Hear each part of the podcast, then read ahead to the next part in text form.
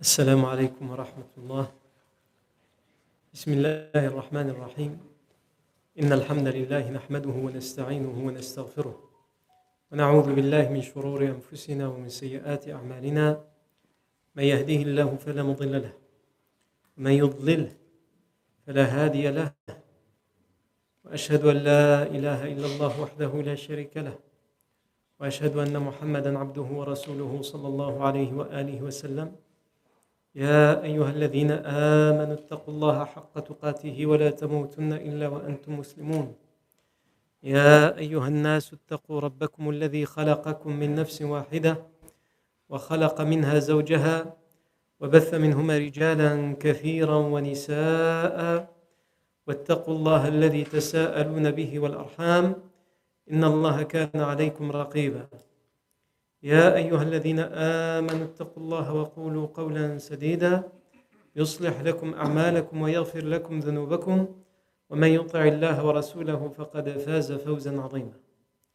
أما بعد فإن أصدق الحديث كتاب الله تعالى وخير الهدي هدي سيدنا محمد صلى الله عليه وسلم وشر الأمور محدثاتها وكل محدثة بدعة وكل بدعة ضلالة وكل ضلالة في النار أجارني الله وإياكم من النار ثم أما بعد On revient aujourd'hui là où on s'est arrêté la dernière fois dans la vie du prophète Mohammed sallallahu alayhi wa sallam, mais avant cela, quand on parle du prophète Mohammed sallallahu alayhi wa, alihi wa sallam, il est raconté que un grand savant, l'imam San'ani, rahimahullah, pour montrer l'amour et le respect que les pieux avaient pour le prophète Mohammed et c'est pour ça que tous les dimanches, on étudie la vie du prophète Mohammed c'est justement pour apprendre à aimer le prophète sallam. Parce que c'est en, en étudiant ses actes, ses paroles, sa vie, qu'on apprend à aimer le prophète Mohammed Ce savant, il avait l'habitude de se parfumer, a mettre du parfum, en particulier, en particulier juste avant d'aller à la prière, c'est une sunna. Mais il avait l'habitude, à chaque fois qu'il se parfumait, de dire Allahumma salli ala Sayyidina Muhammad. Il, de, il demandait et implorait Allah Azzawajal de donner sa bénédiction et ses salutations divines au prophète sallallahu sallam chaque fois qu'il se parfumait. Il le faisait tellement souvent que les gens lui ont demandé est-ce que c'est une sunna? Et surtout, est-ce que tu as un dalil? Est-ce que tu as une preuve? Ça, c'est la fameuse question. À un million d'euros, est-ce que tu as un dalil? Aujourd'hui, tout le monde veut un dalil. Les gens posent les questions, mais la question ne suffit plus, la réponse ne suffit plus, il faut le dalil même si la personne qui pose la question ne sait pas forcément c'est quoi un dalil, il ne sait pas définir un dalil, il veut quand même le dalil. Ça, c'est une autre histoire. Et donc, l'imam San'ani, il a répondu à cette personne avec des rimes pour montrer tout son attachement et son amour et son respect au prophète Mohammed. Et il a dit يقولون هل عند الطيب يذكر أحمد وهل عندكم فيه من سنة تؤثر فقلت لا إنما الطيب أحمد نذكره والشيء بالشيء يذكر يقولون Ils disent, est-ce que au moment de se parfumer, on doit mentionner le prophète Mohammed comme tu le fais.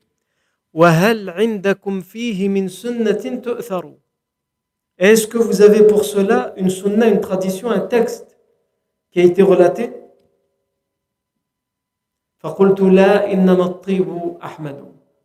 J'ai dit non, pas besoin d'avoir un texte et d'avoir un dalil. Parce que le parfum, c'est Mohammed, c'est Ahmed. Ahmed, c'est un des surnoms du prophète Mohammed. J'ai dit non parce que le parfum, c'est Ahmed.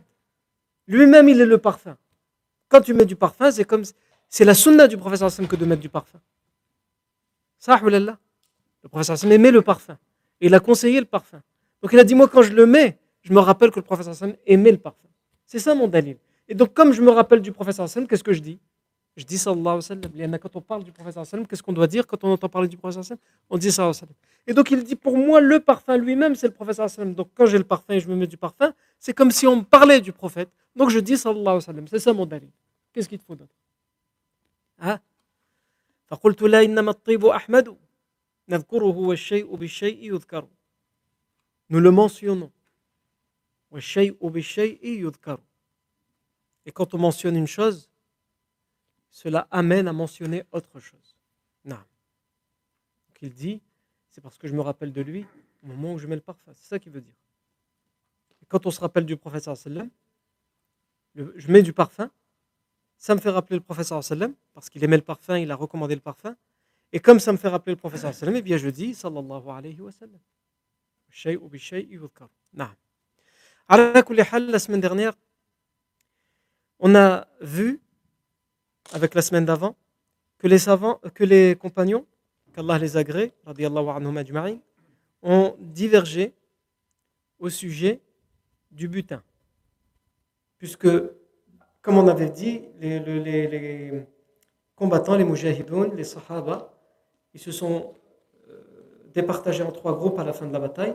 Un groupe qui protégeait le prophète un groupe qui ramassait, collectait le butin, et un groupe qui pourchassait les fuyards à travers le désert.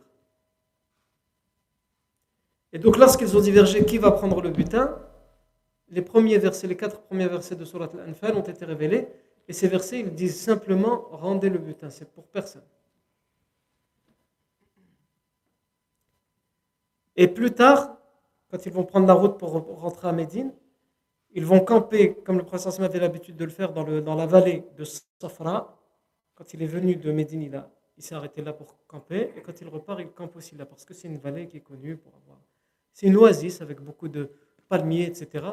Donc il, y a de l'ombre, il y a de l'eau, il y a des fruits. Le prophète s'est arrêté à Safra et à cet endroit-là lui a été révélé, et c'est ce qu'on a vu la semaine dernière, le verset 41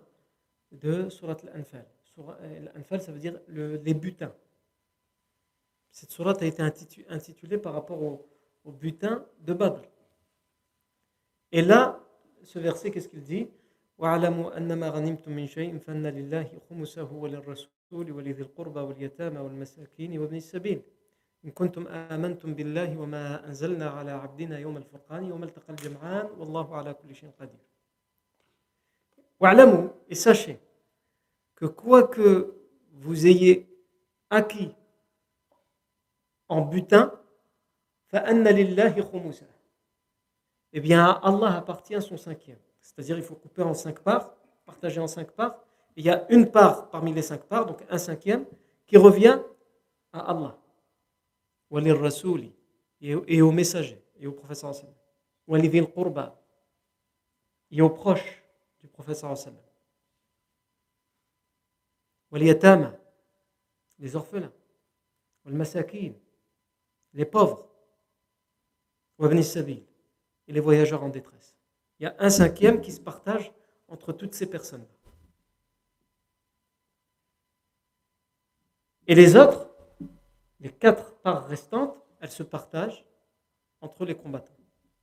À part égale, même si on avait expliqué quand on dit à part égale, c'est-à-dire celui qui a pris le butin ou celui qui n'a pas pris le butin, tout le monde a la même part. Les seuls qui ont droit à plus de parts, ce sont ceux qui euh, combattent à cheval parce qu'ils ramènent leur monture, ils sacrifient aussi leur monture, ça leur coûte beaucoup, ça leur coûte beaucoup, ils, nourrissent, ils doivent la nourrir, ils doivent, etc. Ils prennent le risque de la perdre, certains les perdent, perdent leur monture, ils sont tués leur monture, ils prennent des flèches, ils sont gravement blessés, et les montures, euh, c'était très important pour eux. Ça servait déjà pour la circulation, ça servait aussi pour euh, labourer les terres, etc., etc. Donc, eux, ils avaient droit à plus de pain. Mais grosso modo, la chose qu'on peut conclure, et, euh, et, avant de conclure à propos du butin, on avait aussi vu que euh, le butin a été autorisé au prophète Mohammed et il n'avait jamais été autorisé par Allah à quiconque avant lui, puisque le prophète a dit dans un hadith authentique euh, il m'a été donné cinq choses qui n'ont jamais été données à aucun avant moi. Et parmi ces cinq choses, il a cité Il m'a été légiféré, il m'a été lycéisé, rendu licite, le butin. Et ça ne l'a jamais été pour quelqu'un avant moi. Non. Ici, pour conclure, c'est que euh, beaucoup de savants disent qu'en réalité, euh, cette histoire de butin ou le partage du butin, il se fait aussi en fonction de ce que l'imam décide. Attention, entendons-nous, quand on parle de l'imam, c'est pas l'imam celui qui préside la prière. L'imam dans le sens linguistique, il y a l'imam dans le sens religieux. Le sens religieux de imam, c'est euh, l'imam qui préside la prière, c'est tout. Qui fait les prêches, etc. Mais l'imam dans la langue arabe, ça veut d'abord dire le guide ou le chef, le leader. Et donc ici, quand les savants disent ça revient à l'imam de décider comment départager et partager ce butin, on parle du chef d'État, entre guillemets. Et pourquoi il porte aussi le nom d'imam? Avant, c'était les califes qui présidaient la prière. Et non, on ne mettait pas n'importe qui. On ne désignait pas n'importe qui pour être calife. On désignait quelqu'un qui était pieux, quelqu'un d'un comportement exemplaire, quelqu'un qui avait fait ses preuves auparavant, comme Abu Bakr Siddiq, anhu, ensuite après Abu Bakr Omar, anhu, après Omar Uthman, anhu, après Uthman Ali, etc. Et c'était des gens qui étaient savants, c'est-à-dire qui avaient la possibilité de présider la prière. Et aujourd'hui, euh, ça ne se fait plus. Il y en a d'abord euh, les gens qu'on met à, la tête des États, en particulier des États arabes, ils n'ont pas forcément les compétences pour, euh, avant de se poser la question est-ce qu'ils prient ou pas? Ça, c'est une autre question. Mais s'ils prient, est-ce qu'ils ont la compétence pour présider la prière? Ça, c'est autre chose. Non. Il y en avait un qui, qui présidait la prière, c'était Kadhafi. Mais il l'a présidé, lui est parti dans un pays en Afrique, il a présidé une prière du Jumu'ah en disant Moi, je préside pour tout le monde. Il a, il a rassemblé, il a dit Tout le monde doit venir, les musulmans, les chrétiens et je vais présider la prière pour tout le monde. Et Mohim, il a, comment la il a tout mélangé, on ne sait pas ce qu'il a fait. Non. Et donc, euh, à la les savants nous disent que pour le butin, c'est l'imam qui décide. C'est pour ça que Allah dit il y a un cinquième, c'est décidé. Ça va dans l'intérêt de la communauté. Quand Allah dit pour Allah, son messager, c'est l'intérêt de la communauté les Vilqurba, les proches, les orphelins, etc., il faut penser à eux, il ne faut pas les oublier. Et le restant, l'imam doit réfléchir à non, comment le partager. Et certains savants contemporains nous disent le butin devait être partagé à part égale entre les combattants, entre les mujahidons, quand à l'époque il n'y avait pas de, salaire pour les soldats. Aujourd'hui, les armées sont des armées de métier dans la plupart des pays. Et donc, les soldats, ils ont un salaire. Donc, certains savants, parmi lesquels euh, Cheikh al-Qaradawi, dans son ouvrage Fiqh al-Jihad, la jurisprudence du jihad, qui fait euh, deux volumes, et il s'attache à toutes les questions, et même à la, aux guerres modernes, etc., à toutes sortes de, tous les ahkam de fiqh, de jurisprudence et de droit islamique qu'il y a dans le djihad. Il, il, parle de cette histoire de, butin et lui, il considère que, il fait partie des savants qui considèrent qu'à notre époque, si l'armée est une armée de métier, il n'est pas une obligation pour l'imam de partager le butin aux soldats, puisque de toute façon, ils ont déjà leur salaire, mais que ce butin peut, être, peut entièrement être utilisé pour les intérêts de la communauté. D'ailleurs, le professeur sallam, par exemple, on le verra après la libération de la Mecque, il prendra des parts du butin pour les donner à des gens qui n'ont pas participé aux batailles et au contraire qui ne sont pas mm, tous musulmans ou qui, qui sont à peine convertis à l'islam et on les soupçonne même de s'être convertis à l'islam parce qu'ils ils voient que tout le monde s'est converti à l'islam donc ils n'ont plus trop le choix. C'est ce qu'on appelle ceux dont le cœur a besoin d'être adouci. Le professeur va leur donner. Pourquoi? Parce qu'il sait que c'est un langage qui marche avec ce genre de personnes. Il y a des personnes qui, voilà, quand tu leur fais n'importe quel service, il n'y a rien du tout. Par contre, si tu commences à donner de l'argent, là, tu as gagné son cœur. Et des gens, c'est comme ça. Et ça, c'est de la politique. C'est aussi de la stratégie. Chacun doit savoir comment réussir à, convaincre l'autre et à séduire l'autre. Le professeur Salem utilisera, euh, et d'ailleurs dans, dans les règles de zakat, la zakat obligatoire, parmi ceux qui ont droit à la zakat, Allah Azzawajal cite al-mu'allafatu ceux dont le cœur a besoin d'être adouci. Et par exemple, parmi les savants aussi contemporains, euh, qui considérait que euh, dans les années 90, il disait dans les pays yougoslaves, si, pour ceux qui sont aussi âgés que moi, ils doivent se rappeler que dans les années 90, il y avait euh, des guerres civiles entre les Serbes, les Croates, les Bosniaques, et c'était aussi une guerre plus ou moins religieuse, puisque les Serbes étaient orthodoxes, les Croates catholiques, les, les, les Yougoslaves, les Bosniaques, en majorité, ils étaient musulmans. Et donc, c'était aussi une guerre de religion. Et euh, certains savants, comme le Qardawi, considéraient qu'on pouvait donner zakat à des gens, parce que beaucoup parmi les Yougoslaves ou parmi les Bosniaques étaient musulmans, mais surtout musulmans d'apparence. C'est des pays euh, dans lesquels euh, le communisme a tellement euh, combattu les religions, que les gens sont musulmans, ils se disent musulmans, et pourtant à côté, dans leurs, dans leurs euh, actes, dans leur vie de tous les jours, on voit rien d'islam. C'est-à-dire ils, boivent l'alcool, ils, mangent non halal, euh, au niveau de, des codes vestimentaires, on ne cache pas les, forcément tout, tout, ce qui est awra, etc. Et si par contre, si tu te permets de lui dire, bah, tu bois de l'alcool, tu n'es pas musulman, là, pas content. Je suis musulman de père en fils. Ça, il y est attaché. Par contre, on n'est pas pratiquant. Non. Et donc, certains savants considéraient qu'il fallait, qu'on pouvait donner zakat pour ces gens-là pour les faire revenir plus vers l'islam et vers la pratique de l'islam. Ou même euh, donner zakat à ceux qui n'étaient pas forcément musulmans, mais qui voulaient aider, protéger les musulmans bosniaques qui étaient à l'époque euh, massacrés ceux qui ont suivi un petit peu cette actualité-là, dans les années 90, le massacre de Srebrenica, encore aujourd'hui, on n'a pas retrouvé tous ceux qui ont été massacrés, des, milliers de bosniaques musulmans ont été massacrés uniquement parce qu'ils étaient bosniaques musulmans, rien d'autre, pour aucune autre raison que celle-ci. C'était des civils, et ils ont été capturés, euh, pris en otage. on leur a fait croire qu'on les montait dans des camions pour les ramener dans des zones protégées. En fait, on les ramenait dans des campements et on les, euh, on les euh, tout ça pour dire que cette histoire de butin, nous on est en train de parler de ce qui s'est passé à Badr et c'est la première fois qu'il y a une histoire de butin qui se partage. Mais il ne faut pas prendre ça à Badr et venir l'appliquer à, tout, à, toutes les autres, à tous les autres événements guerriers depuis Badr jusqu'à aujourd'hui. Puisque déjà le professeur Sam, lui aussi, il va changer certaines choses. Omar ibn al-Khattab, lorsqu'il sera calife, pour la première fois, on aura en butin des territoires.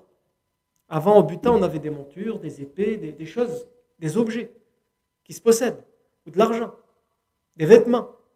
Et pour la première fois au temps du califat de Omar, bah, quand il va arriver en ce qu'on appelle aujourd'hui l'Irak, avant il n'y avait pas encore ces pays-là, l'Irak, l'Iran, c'est Omar ibn al-Khattab avec la bataille de Qadisiyah qui va, qui va y arriver. Là, c'est carrément des territoires, des contrées tout entières. Et donc là, la question se posera, bah, ça fait partie du butin, ces territoires. Donc on doit les partager entre les combattants ou pas Omar ibn Khattab, non. Va se permettre de faire un ishtihad qui sera suivi par la plupart des compagnons. Non. Donc je voulais juste conclure sur ça pour que ce soit clair au niveau du butin. Nous, on, on cite et on raconte ce qui s'est passé à Badr, mais attention, il peut y avoir certaines choses qui sont modifiées par rapport au partage de Badr. On est toujours à Safa professeur Salim a campé à Safra. La euh, question du butin a été réglée. Une autre question se pose, c'est la question des prisonniers. Quel va être le sort réservé aux prisonniers idolâtres, puisqu'on a dit que 70 idolâtres, selon euh, la plupart des historiens, même s'il n'y a rien qui l'authentifie formellement, on sait qu'il y a eu beaucoup de, captifs, de prisonniers, mais ce qu'il y en a eu 70, la plupart des historiens reprennent ce chiffre, mais on n'a pas de, certitude sur le chiffre. En tous les cas, il y a eu des prisonniers. Quel va être le sort réservé aux prisonniers? Tout d'abord, il faut savoir que c'est la première fois qu'il y a une guerre de cette, de cette ampleur. C'est la première fois qu'on fait du butin, la question a été réglée, plus ou moins réglée. Et c'est la première fois qu'on fait des prisonniers. Que va-t-on faire des prisonniers? Et les compagnons, c'est des êtres humains. Parmi les compagnons, vous avez des gens qui vous diront pas de quartier. Est-ce que eux, ils auraient fait des quartiers? Est-ce qu'ils auraient fait des prisonniers? Non. Qu'est-ce que ces gens-là, ces captifs, font encore vivants? Ils n'auraient fait de nous qu'une bouchée et ils le disaient juste avant la bataille. Innama antum aklatu il leur disait. Vous n'êtes qu'une bouchée. Pour nous, vous êtes une bouchée de pain. On va vous exterminer jusqu'au dernier. Et on va faire la fête ici sur vos corps. Ils étaient venus pour ça. Donc vous avez évidemment des compagnons qui disent hors de question de les laisser en vie. Parmi lesquels, par exemple, Saad ibn Mu'adh. Saad ibn Mu'adh, dès la fin de la bataille. La bataille, elle commence à peine à voir la fin. Et il voit, il est avec le professeur sallam et il voit au loin, sur le champ de bataille, des compagnons qui font des prisonniers, qui les attachent, et il voit, le professeur le regarde, il voit Saad ibn Mu'adh qui regarde cette scène. Et il voit dans les traits de son visage, à Saad ibn Mu'adh, qu'il y a quelque chose qui le dérange. Donc le professeur va lui dire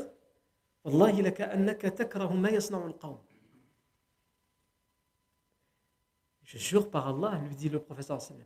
J'ai l'impression que tu. Il y a quelque chose qui ne te, qui, qui va pas, qui te dérange dans ce que l'armée musulmane fait Il va lui dire Ajal ya Oui, au messager d'Allah. Quelque chose qui me dérange. كانت هذه أول وقعة أوقع الله بها أهل الشرك. C'est la première fois, enfin, qu'Allah nous permet d'avoir le dessus sur les idolâtres. La première fois après quoi? Après tant d'années de persécution, de torture de pillage, de confiscation, de suppression des droits. C'est tout ça qui revient à la tête de Saad ibn Mu'adh. Et je rappelle que Saad ibn Mu'adh, anhu, il n'a pas vécu personnellement tout ça. Hein. C'est un compagnon de Médine, Saad ibn Mu'adh. La chose qu'il a vécue, Saad ibn Mu'adh par exemple, c'était lui qui, lorsque les compagnons de Mecca, ils ont fait le hijra, l'émigration à Médine, il est parti pour faire euh, le pèlerinage, pour faire le tawaf à la Mecque. Et Abu Jahl était venu pour s'interposer, même pour, le tuer, mais il y avait Umayya ibn Khalaf, qui était son ami et qui lui avait donné sa protection, à Saad ibn Mu'ad. Donc personnellement, physiquement, il a vécu ça. Mais il a entendu les histoires.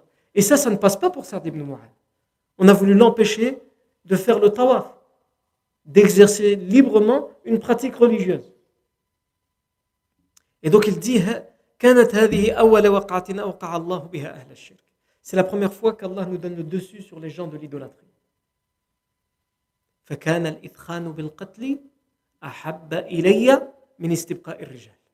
Alors moi personnellement, il dit, j'aurais préféré qu'on les tue plutôt que de les laisser vivre.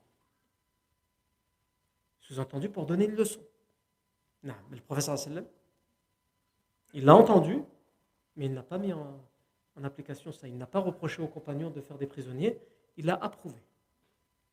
Ensuite, si on en croit les versions historiques, 70 prisonniers qui ont été traînés, tirés avec l'armée des musulmans jusqu'à Safra. Et ici, il se pose la question, parce qu'il reste plus que 90 km. C'est la dernière ligne droite avant d'arriver à Médine. Qu'est-ce qu'on fait avec les prisonniers? Ça, On en a beaucoup, on a plusieurs dizaines de prisonniers. Si on les ramène à Médine,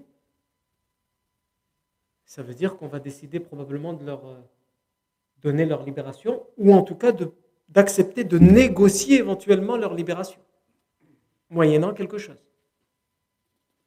Et si on décide qu'ils ne doivent pas rester en vie, alors on est à Safra, c'est maintenant qu'il faut le décider, avant d'arriver à Médine.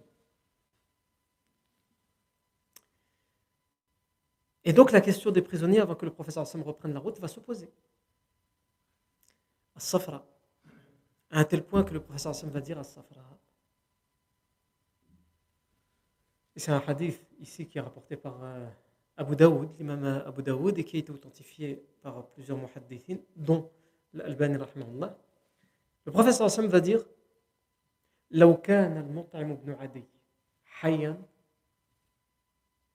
وكلمني في هؤلاء النتنى لأطلقتهم له si l'idolâtre le chef idolâtre de Mecca, Al-Mut'am ibn Adi, était toujours vivant aujourd'hui, et qu'il était venu me voir ici à Safra, et qu'il m'aurait dit, qu'il m'avait parlé de tous ces, dizaines de prisonniers, et donc il les montre, et il les appelle Al-Natna, de ces gens nauséabonds.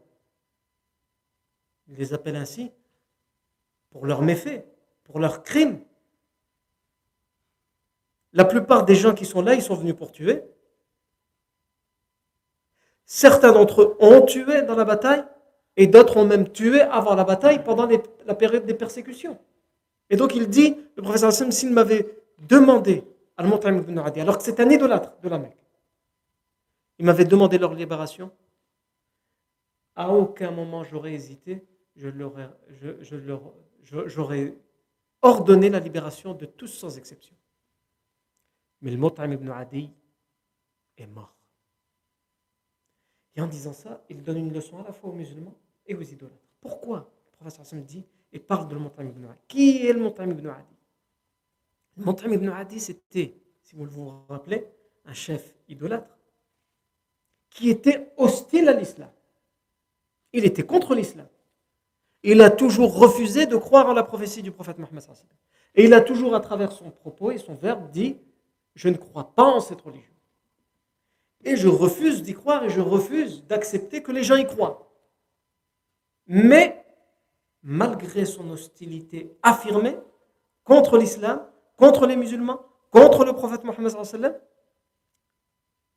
il a eu, à certains moments, d'abord, il n'a pas torturé. Ça, c'est une chose importante. Donc, il n'est pas ce qu'on appellerait aujourd'hui, à l'époque, ces appellations n'existent pas. Mais il n'est pas ce qu'on appelle aujourd'hui un criminel de guerre. Il faut faire la différence entre ce qu'on appelle prisonnier de guerre et criminel de guerre. Et le professeur Sim faisait la différence. Vous allez voir que ces appellations qu'on connaît aujourd'hui, hein, et on nous dit, par exemple, quand il y a une guerre entre deux pays, c'est les règles de euh, les conventions de Genève et aussi les règles qui ont été émises par l'ONU, c'est que quand on, on, fait des prisonniers, il faut faire la distinction entre un prisonnier de guerre et un criminel de guerre. Un prisonnier de guerre a des droits criminel de guerre aussi, par contre, lui, on peut le condamner, criminel de guerre. Le prisonnier de guerre, si on suit ces règles-là, il ne peut pas être condamné. Parce que c'est un prisonnier de guerre. Il s'est fait capturer, classe. Il faut négocier sa libération, échange de prisonniers. Il est prisonnier jusqu'à ce qu'une négociation vienne le libérer. Alors que criminel de guerre, si on peut, euh, entre guillemets, le juger et le condamner, il faut le faire. À un tel point qu'il y a le, aujourd'hui à notre époque, il y a ce qu'on appelle le, tribunal international de la haie, hein, aux Pays-Bas, qui poursuit les criminels de guerre. Par exemple, justement, je vous parlais tout à l'heure de, la guerre civile yougoslave. Plusieurs euh, chefs guerriers qui ont massacré des Bosniaques, parmi les Serbes, ont été condamnés par euh, le tribunal de la haie euh, pourquoi? Parce qu'on ne les considère pas comme des prisonniers de guerre. On les fait prisonniers, mais ils ne sont pas prisonniers de guerre, ils sont criminels de guerre. Non, Et vous allez voir à travers tout ce qu'on va expliquer, que le professeur sallam, même si on ne donne pas ces appellations-là à l'époque, il fait cette distinction. Donc le professeur sallam, il dit tous ces gens nauséabonds, si le montagne m'avait demandé de les libérer, je lui aurais donné sans hésiter et sans discuter. Parce que le montagne ibn je vous le rappelle, c'est celui qui, lorsque le professeur pendant les années de persécution à la Mecque, il a voulu prendre du répit, entre guillemets, il est parti à la, ville de Taif, au sud de la Mecque, parce que les gens de la Mecque ne voulaient rien entendre et qu'ils le persécutaient, etc. Il est parti à Taif. Et à Taif, ça a été pire. Puisqu'ils ont ramassé les enfants là-bas, ils ont pris les enfants, ils ont pris les vagabonds, et ils leur ont dit courez-lui après, lapidez-le. Jusqu'à ce que mort s'en suive. Ils lui ont couru à peu près pendant 5 km après avec des cailloux, à tel point que le professeur Salem était en sang. Et il a pu se protéger dans un jardin où le propriétaire, ou plutôt celui qui travaillait, qui travaillait là, il a protégé le, le, prophète Mohammed il a interdit à, ceux qui le pourchassaient d'entrer dans son, jardin, dans sa propriété. Et donc là, le professeur Hassan devait rentrer à la Mecque. Sauf que, à la Mecque, il y avait encore ces persécutions-là. Et donc le professeur Hassan, qu'est-ce qu'il a fait? Il a demandé, il était en compagnon de, compagnie de son fils adoptif Zayd ibn Harith. Zayd ibn Harith lui dit Comment tu vas rentrer à la Mecque? Comment tu vas faire pour rentrer à la Mecque alors que tu sais très bien que ils t'ont interdit, les idolâtres, ils avaient profité du fait qu'il était parti à Taif pour dire s'il revient, son sang est licite. C'est-à-dire on peut le tuer. Ah, c'est des choses que le prophète a vécues. Donc Zayd ibn Haritha dit comment tu vas rentrer? Il dit la seule solution c'est que je rentre sous la protection de quelqu'un. on a déjà parlé de ça souvent, c'est qu'à l'époque il y avait un, rite chez les Arabes, dans les traditions arabes, c'est que quand quelqu'un donnait sa protection à une personne, quel que soit le crime qu'il a commis, on ne peut pas le toucher. Imagine par exemple il y a une personne qui tue un membre de ta famille, arbitrairement. Et il va voir quelqu'un de respecté dans la ville et dit j'ai tué un tel, offre-moi ta protection. Si la personne accepte d'offrir sa protection et qu'il affirme j'ai offert ma protection, la famille d'en face qui ont, ils ont quelqu'un qui a été tué, ils ne peuvent rien lui faire, ils le voient passer, mais eux-mêmes, tellement c'était important cette, histoire de protection, ils ne faisaient rien. Ils allaient respecter ce rite. Et celui d'entre eux qui allait, qui allait oser aller prendre sa vengeance et le tuer et transgresser la loi de la protection, il serait banni de la tribu et banni de la ville.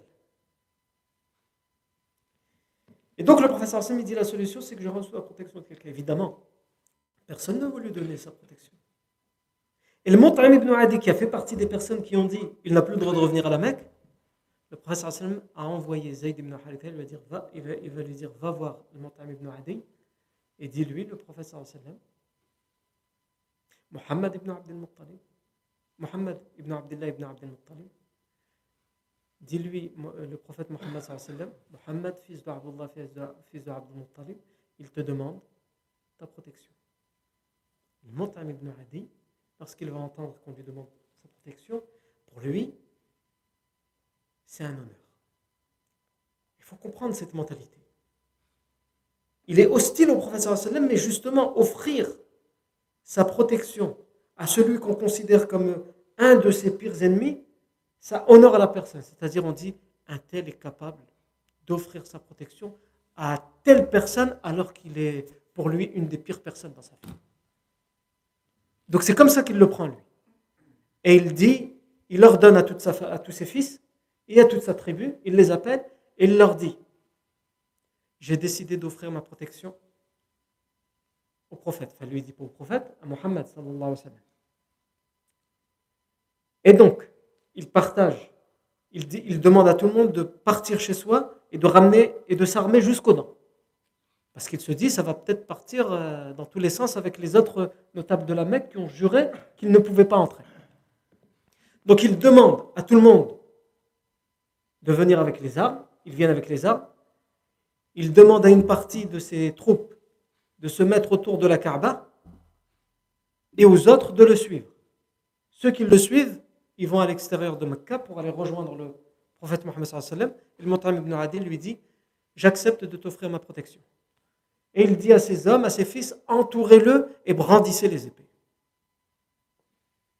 Et lui, le Montam ibn il est devant avec sa monture, et il rentre dans la Mecque, et il répète à haute voix J'ai offert ma protection au prophète Mohammed sallallahu alayhi wa sallam.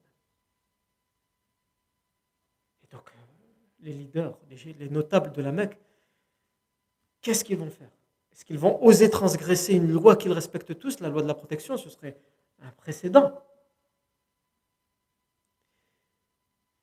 Donc, euh, Abu Jahl, le professeur Hassan s'avance, il fait son tawaf, il prie rak'atayn, et il est entouré, protégé de gens qui sont idolâtres à l'époque, qui ont reçu l'ordre de Mutam ibn Adi de le protéger. C'est aussi, on voit, c'est la stratégie du professeur Hassan. Le professeur Hassan n'a pas demandé à quelqu'un de sa famille. Son, son oncle, Abu Talib, le protégeait. Il parlait pour lui même s'il était idolâtre. Le professeur Hassan a demandé à un idolâtre qui n'est pas de sa famille. Pour qu'on ne transgresse pas cette loi de la protection euh, sous prétexte que c'est quelqu'un de sa famille, donc c'est normal qu'il le protège, ça ne compte pas cette protection. Il a choisi quelqu'un qui n'a rien à voir, entre guillemets, avec sa famille. Et donc, Abu s'avance vers le Mut'im ibn Adi et lui dit Est-ce que tu lui offres ta protection? Parce que tu as décidé de le suivre ou tu lui offres ta protection et tu affirmes toujours ton hostilité à son message? Et là, le Montam ibn Adi va dire Je lui offre ma protection et j'affirme toujours être hostile à lui et à son message. Vous allez dire c'est contradictoire, mais comme je vous ai dit tout à l'heure, c'est ça le raisonnement qu'ils avaient. C'est parce qu'il est mon ennemi que je suis capable de lui offrir ma protection. Ah, c'est pas facile. Qu'est-ce qui est capable de faire ça?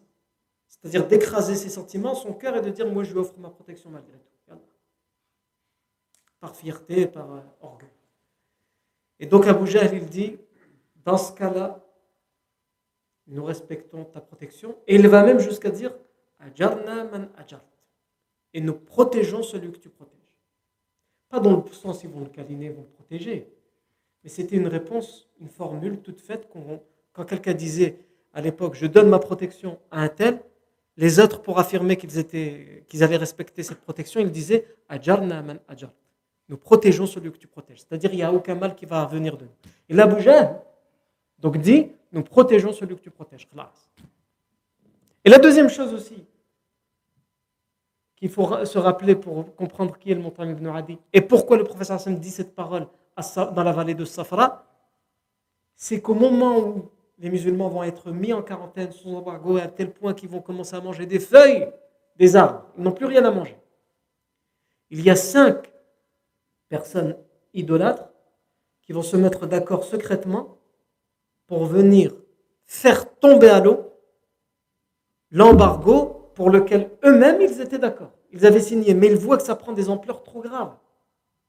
Ils ne veulent pas, ils veulent, ils sont hostiles à cette religion, mais eux, ils ne veulent pas avoir la mort de quelqu'un sur leur conscience juste parce qu'il n'a pas la même religion. C'est ça la différence entre ces gens-là et les autres qui, eux, pas de quartier, on peut les tuer, on peut les exterminer, tuer-les, torturer-les. Et donc, le Montagne ibn Adi fera partie de ceux qui, secrètement, vont faire un plan pour faire euh, euh, échouer la mise sous embargo. Et ça va en partie marcher, parce qu'une partie, c'est grâce à ce qu'ils vont faire, et l'autre partie, c'est par rapport au fait que, on l'avait vu, lorsque Allah va envoyer des termites qui vont euh, grignoter la feuille, le papyrus sur lequel a été conclu le pacte d'embargo. Non, le professeur Hassan va voir Abu Talib et il va lui dire, un matin, il va lui dire, euh, j'ai reçu la révélation qui me dit que le papier que vous avez soi-disant rendu sacré, il l'avait accroché à l'intérieur de la Kaaba et il devait rester suspendu. Et tant qu'il était suspendu, tous les musulmans ou tous ceux qui les aidaient ou les protégeaient devaient être sous embargo. Embargo économique, personne ne leur achetait quoi que ce soit, personne ne leur vendait quoi que ce soit. Embargo social, Aujourd'hui, on parle de distance sociale. Là, c'était un embargo social dans le sens où même leur adresser la parole, c'était interdit. Répondre à leur parole, c'était interdit. Répondre à leur salut, c'était interdit. Se marier avec eux, c'était interdit. Des gens ont fait divorcer leurs enfants qui étaient mariés avec eux à cette époque-là. Donc c'était un embargo dans tous les sens du terme. Et ce jour-là, quand le prophète reçoit cette révélation, Il l'a dit à son oncle Abu Talib, Abu Talib, qui lui aussi subit l'embargo, même s'il est idolâtre, parce qu'il est considéré comme un allié du prophète Hassan, puisqu'il le protège. Il refuse de se désavouer de son neveu. Et donc Abu Talib se rend chez Abu Jahl, à la Kaaba, là où les Abu Jahl et les autres chefs de la Mecque ont l'habitude de s'asseoir et de discuter entre eux. Il se rend là-bas pour leur dire Mon neveu vient de m'informer que. Sauf que quand Abu Talib il arrive, il voit que les cinq personnes qui se sont réunies secrètement la veille pour dire il faut qu'on mette un terme à cet embargo, ils ont fait euh, mine de ne pas s'être concertés avant. Et l'un d'entre eux, Abu al ibn Hisham, si vous vous rappelez, Abu al ibn Hisham a été tué à Badr. Il était idolâtre. Sauf que le professeur Sam, avant la bataille de Badr, il a donné une liste de noms que si on peut éviter de les tuer et juste les faire prisonniers, c'est mieux.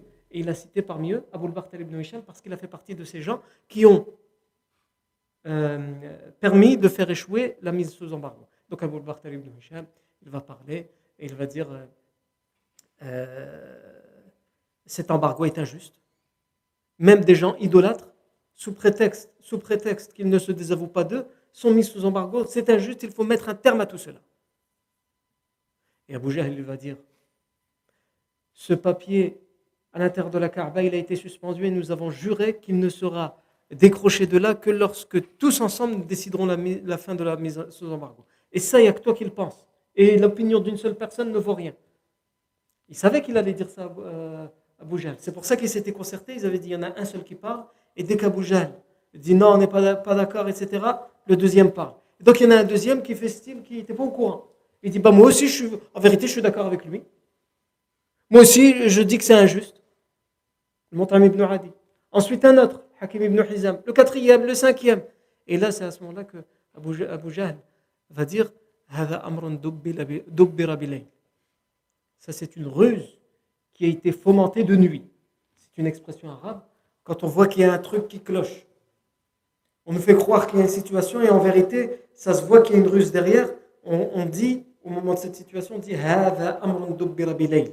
Ça, c'est une euh, chose qui a été rusée, qui a été réfléchie pendant la nuit. Vous voulez me faire croire que c'est maintenant que vous en parlez, vous n'êtes pas concerté, ça se voit que vous êtes concerté. Abu Jahl va dire ça.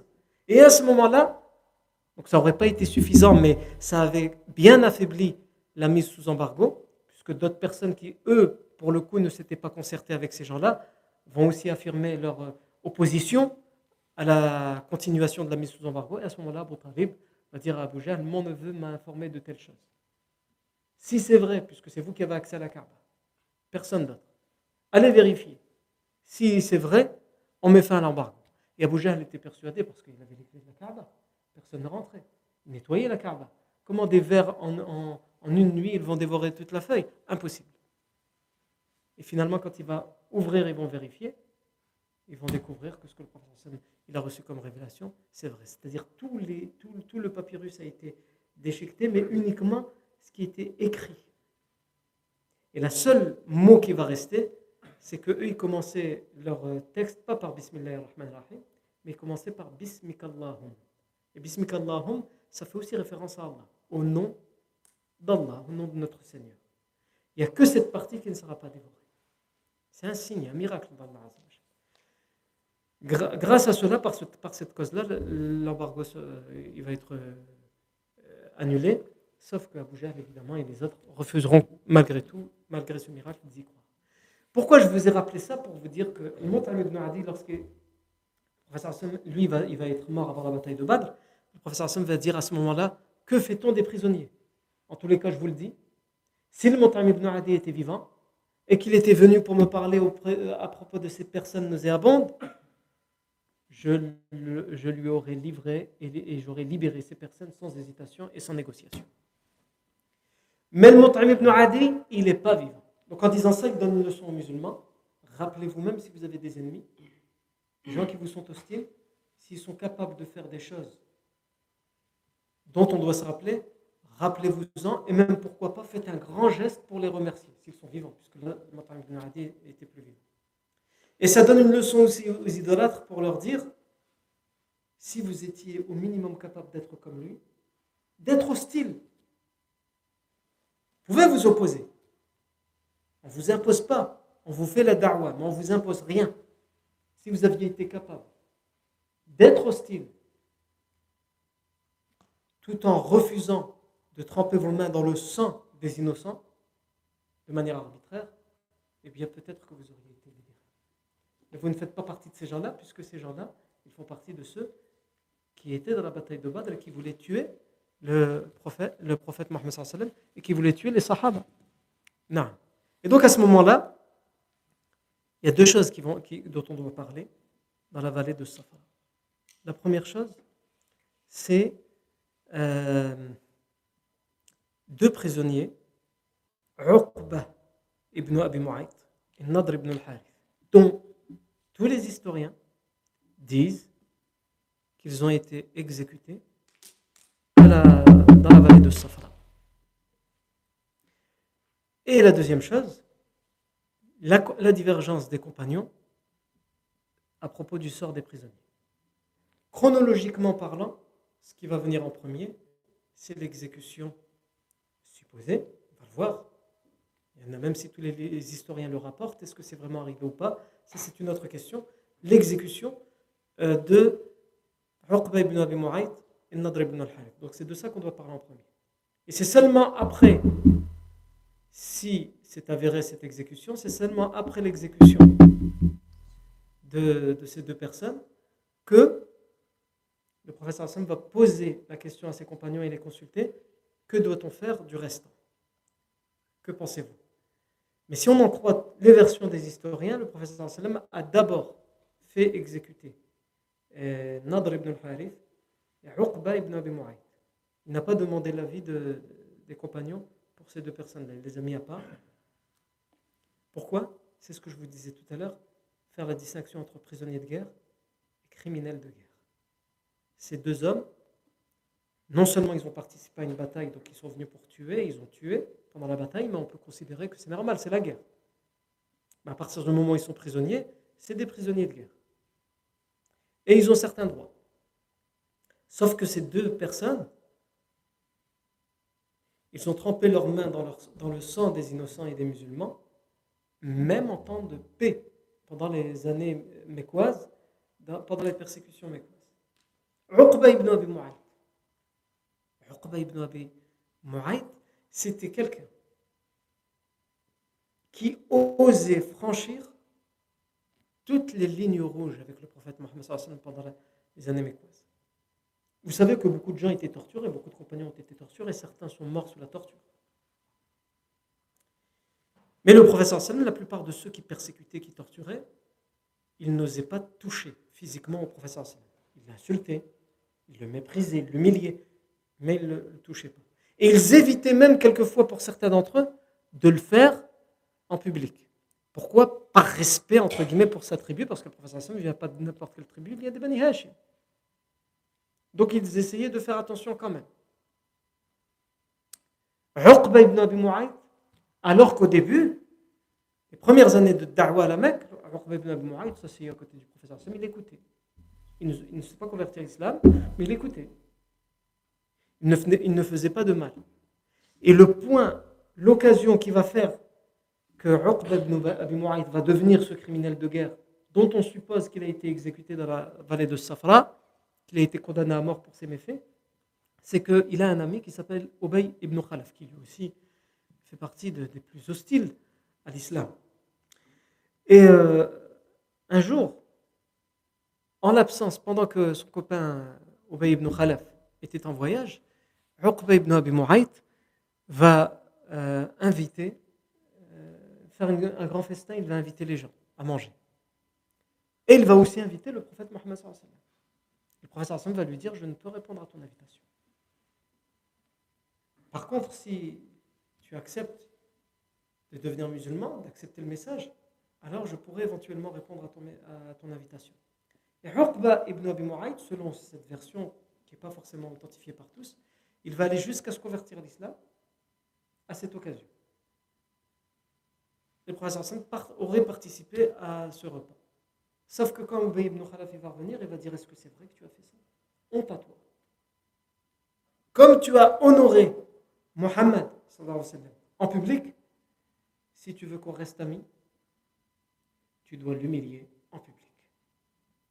Et à partir de ce moment-là, donc, ibn Abi Mu'ayt va nier s'être reconverti à l'islam. il va en public insulter le sallam. Il va aller plus loin.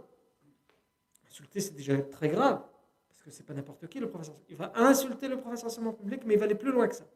Il va lui cracher au visage, en public. Et c'est pas tout. Il va aller plus loin que ça. Il va attendre un moment où le professeur sallam devant la Kaaba, il prie, et il va prendre un organe d'une chamelle qui vient fraîchement d'être égorgée, je vous laisse imaginer quel organe de cette chamelle, et il va le balancer sur le dos du professeur sallam alors qu'il est en prosternation. Et c'est pas tout. Il va aller encore plus loin que ça. un moment que le professeur est en prière, il va venir avec un drap et il va attraper le professeur par le cou et se mettre à l'étrangler jusqu'à ce que, en tout cas c'est son ambition à ce moment-là, jusqu'à ce que mort s'en suive. Il l'étrangle pour le tuer. Et c'est Abu Bakr Siddiq qui va voir cette scène, qui va accourir et qui va protéger, dégager le professeur de Uqba ibn Abi Mu'ayt. Il va même s'exclamer, Abu Bakr Siddiq, Est-ce que vous tuez, vous voulez tuer une personne juste parce qu'il dit Mon Seigneur c'est Allah c'est de lui qu'il s'agit quand on parle de Uqba ibn Abi Mu'ayt. Là, je vous ai cité juste ce qu'il a fait au professeur Sallam. Qui, le professeur n'était pas n'importe qui, il n'appartenait pas à n'importe quelle tribu. Donc, s'il a osé franchir cette limite avec le professeur qui était protégé par son oncle Abu Talib, qui avait une famille derrière, qui avait une tribu importante derrière, qu'a-t-il fait aux faibles, aux esclaves? Et donc, le professeur Sallam va dire lui, il le voit parmi les prisonniers à côté. Et certaines versions racontent que à ce moment-là, il aurait imploré pour qu'on lui laisse la vie sauve. Et il va dire Pourquoi me sépare-t-on des autres? Mettez-moi avec les autres. Si vous voulez tuer les autres, tuez-moi avec eux. Et si vous leur offrez la liberté, laissez-moi libre avec eux. Mais ne, me mettez pas à part. Et là, il va s'adresser au professeur Hassan qui ne lui adresse pas la parole. Il va lui dire Pourquoi tu me mets à part, Mohammed? Et le professeur Hassan va lui dire